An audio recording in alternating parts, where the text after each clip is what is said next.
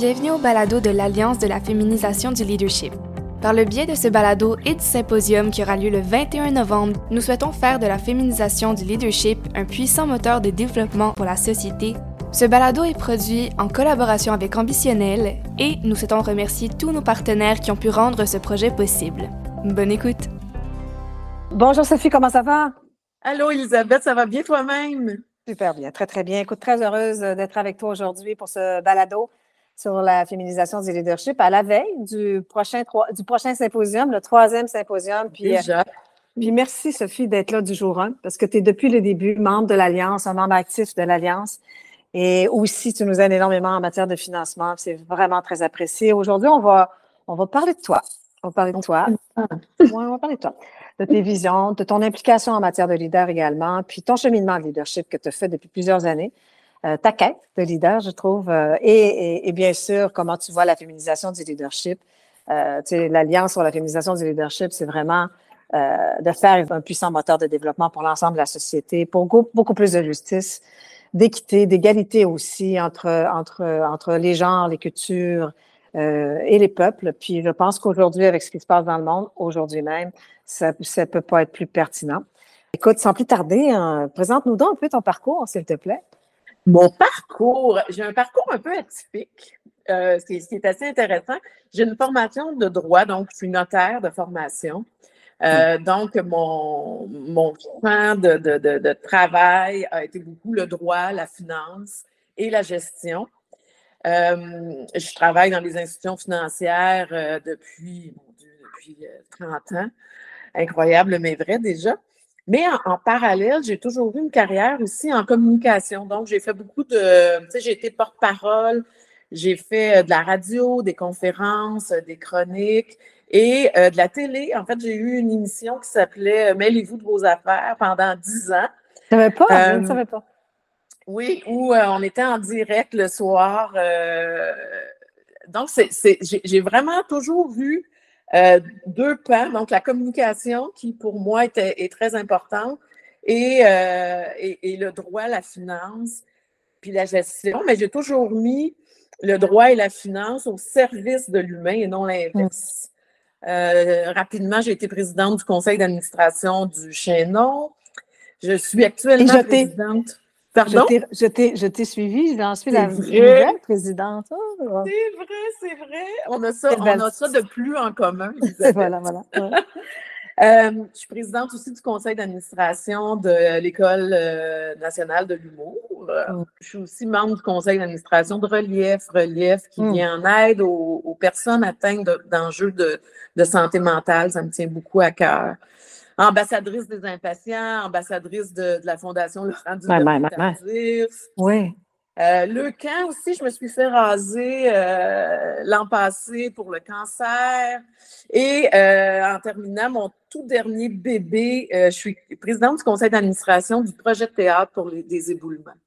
Donc, dans la belle région de Charlevoix, il y a beaucoup de musique, il y a beaucoup de d'attraits culinaires, mais il n'y a pas de théâtre.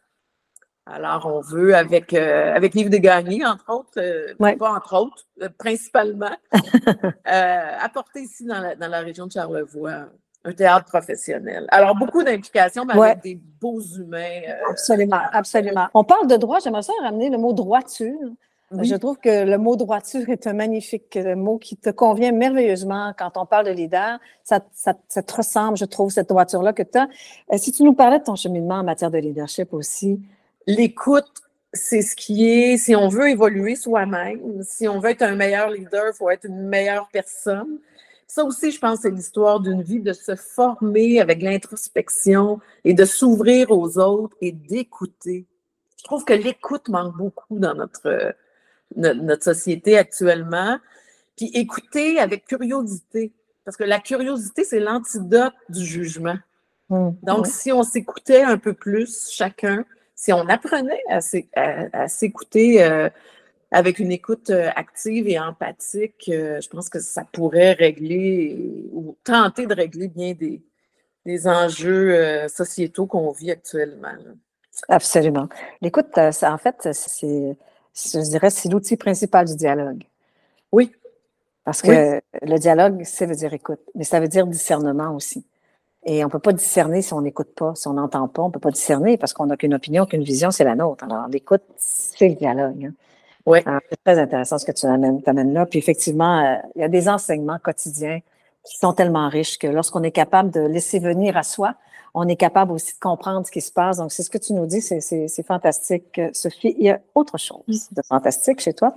C'est ton impact que tu as dans ta propre entreprise, puis dans ton industrie. Car euh, pour euh, c'était une d'abord tu es, rempli d'humilité et ça ne t'empêche pas d'avoir de l'impact. Ça aussi, c'est une autre leçon de leadership, je trouve. Alors, c'est quoi l'impact? Comment tu vois ton impact dans ton organisation par rapport à ce que tu es, par rapport à cette euh, authenticité aussi que tu as? Euh, quel est ton impact? C'est tellement une bonne question, Elisabeth. mon impact, je le vois avec les équipes qui travaille avec moi en direct, je le vois, euh, je le vois concrètement. En fait, de, créer des espaces que je, mon, style de leadership, c'est que je crée des espaces sécuritaires. Je mm. veux qu'on prenne soin les uns des autres. Mm. Euh, on a des rôles différents, oui, mais on a tous besoin les uns des autres. Euh, et il faut s'entraider, il faut faire preuve de vulnérabilité. Euh, parce que dès qu'il y a quelque chose qui va moins bien, dès qu'on l'exprime, ça va mieux. Euh. et euh, donc, avec les équipes, ça fait que une de mes forces, vraiment, c'est d'attirer les meilleurs talents. Les meilleurs talents au niveau expertise, mais aussi les, des gens qui ont une, intelligence émotionnelle, qui sont des, des êtres humains qui veulent se développer, qui veulent échanger au-delà de l'expertise juridique ou financière. Et ça, ça crée des gens heureux, des employés heureux, ça fait des clients heureux, qui, devinons quoi, ça fait des revenus dans l'organisation, ça fait une organisation performante, même au niveau financier. Alors ça, mon impact, je le vois directement avec les équipes. C'est fantastique ce que tu amènes. Ça me fait penser, je, reviens à, parce que je pense qu'il y a un lien euh, dans ce que tu amènes avec le mot sécurité. Je t'explique ce que j'ai compris de ce que tu dis. C'est d'abord l'espace sécuritaire aujourd'hui. Créer des espaces sécuritaires, c'est essentiel. C'est un bien essentiel à la vie. On le fait pas. Les organisations, souvent, ne sont pas des lieux sécuritaires pour l'humain qui vit. Euh, c'est involontaire très souvent, mais ça reste que c'est des lieux qui sont très insécurisants. Euh, donc, créer un espace sécuritaire, c'est essentiel, particulièrement aujourd'hui dans un monde en crise. C'est, je me demande s'il n'y a pas un lien avec le mot sécurité. C'est-à-dire, quand on est en mal, on a un malaise envers le challenge pour remettre en question, de se remettre soi-même en question puis nos méthodologies, peut-être qu'il y a un élément d'insécurité qui existe là-dedans, qui fait que plus l'espace sera sécuritaire, plus on sera capable d'évoluer ensemble dans un contexte de challenge aussi, de se remettre en question soi-même. Et euh, je pense qu'il y a quelque chose dans ce que tu amènes dans la pratique des organisations pour l'avenir. Tu nous entretiendras sur ça parce que tu seras aussi panéliste au prochain symposium. Avec plaisir, avec plaisir. Écoute, euh, j'aimerais ça qu'on adresse le sujet de la féminisation du leadership pour toi maintenant. Euh, parce que ton leadership est, est, intrinsèquement lié à ce concept. Ça veut dire quoi pour toi, cette féminisation du leadership? Pour moi, c'est vraiment l'humanisation. Mm. Euh, l'humanisation des organisations et, de la société, euh, mais pour les hommes et les femmes. Puis je trouve que ces valeurs-là, tu sais, outre, oui, diversité, équité, bienveillance, mais tu sais, il y a toute la confiance, le partage du pouvoir, Mm. Euh, la, communication, puis aussi l'introspection. Mm. Tu l'as mentionné tantôt, l'introspection, c'est que mes croyances, c'est pas nécessairement la vérité. Donc, je reviens encore avec l'aspect du dialogue.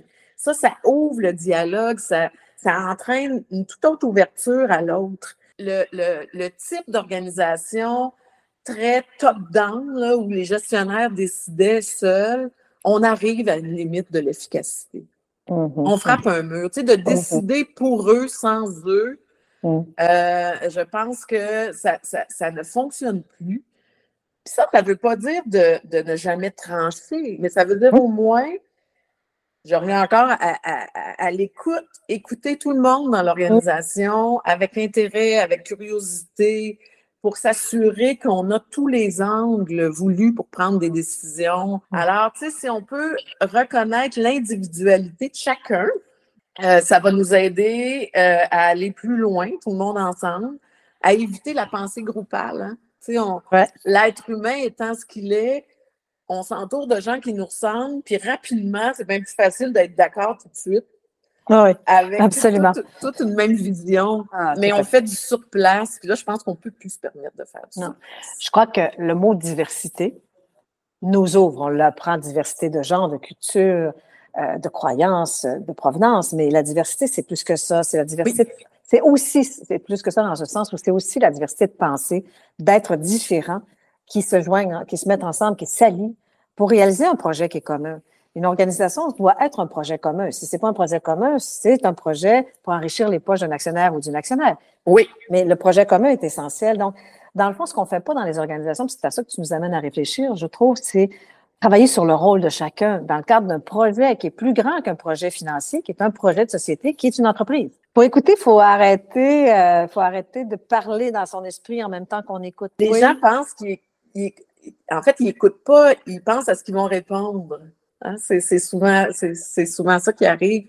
Alors que quand tu écoutes vraiment, il faut stopper le cerveau, puis c'est la présence. Euh, euh, dis-moi, comme dernière question pour toi, l'ambition que tu as pour l'avenir de cette société, c'est quoi ton ambition, ta vision, ton rêve? Euh, mon ambition, c'est vraiment de, poursuivre, de poursuivre les dialogues, l'ouverture. Et, là, ça tombe bien parce que je viens d'avoir un nouveau mandat. On n'a pas eu le temps de, de, ben non, parler encore mais dans le réseau de la transformation à la banque. Donc, euh, c'est comme son nom l'indique, on veut transformer les façons de faire, on veut euh, transformer la culture. Hein. On sait que la culture, c'est plus fort, va être toujours plus forte que n'importe quelle stratégie. Euh, donc, de, de poursuivre cette, cette quête-là, d'apporter un environnement sécuritaire, d'apporter, d'ouvrir un dialogue, de s'assurer que les gens soient, soient mieux, de s'assurer qu'on est au service, dans le sens je trouve que c'est un sens très noble d'être au service de. Donc, il ne faut pas lâcher. Puis c'est entouré de gens euh, comme toi, Elisabeth, puis comme tous les membres de l'Alliance, qu'on trouve la force, l'énergie et l'oxygène pour le faire. Merci beaucoup. Ah, Sophie, tu es une amie merveilleuse et un leader vraiment fantastique. Puis je te proclame, OK? Alors, tu n'as pas besoin de le faire toi-même. Je te proclame. Euh, puis j'aimerais, je te remercie sincèrement. On va te revoir. Donc, on te voit au symposium de toute façon. Euh, tu me permettras de remercier Juliette aussi, Juliette, grâce à qui on est capable aujourd'hui de faire des, des, des, podcasts pour l'Alliance. Merci beaucoup, Juliette. Puis, euh, ben alors, euh, tout le monde, n'hésitez pas. Le 21 novembre, il y a un, beau symposium qui sera disponible en virtuel. Et puis, ben, je te souhaite une belle journée. Merci. Toi aussi, je t'embrasse. À très bientôt. Moi aussi, je t'embrasse. Salut. Bye.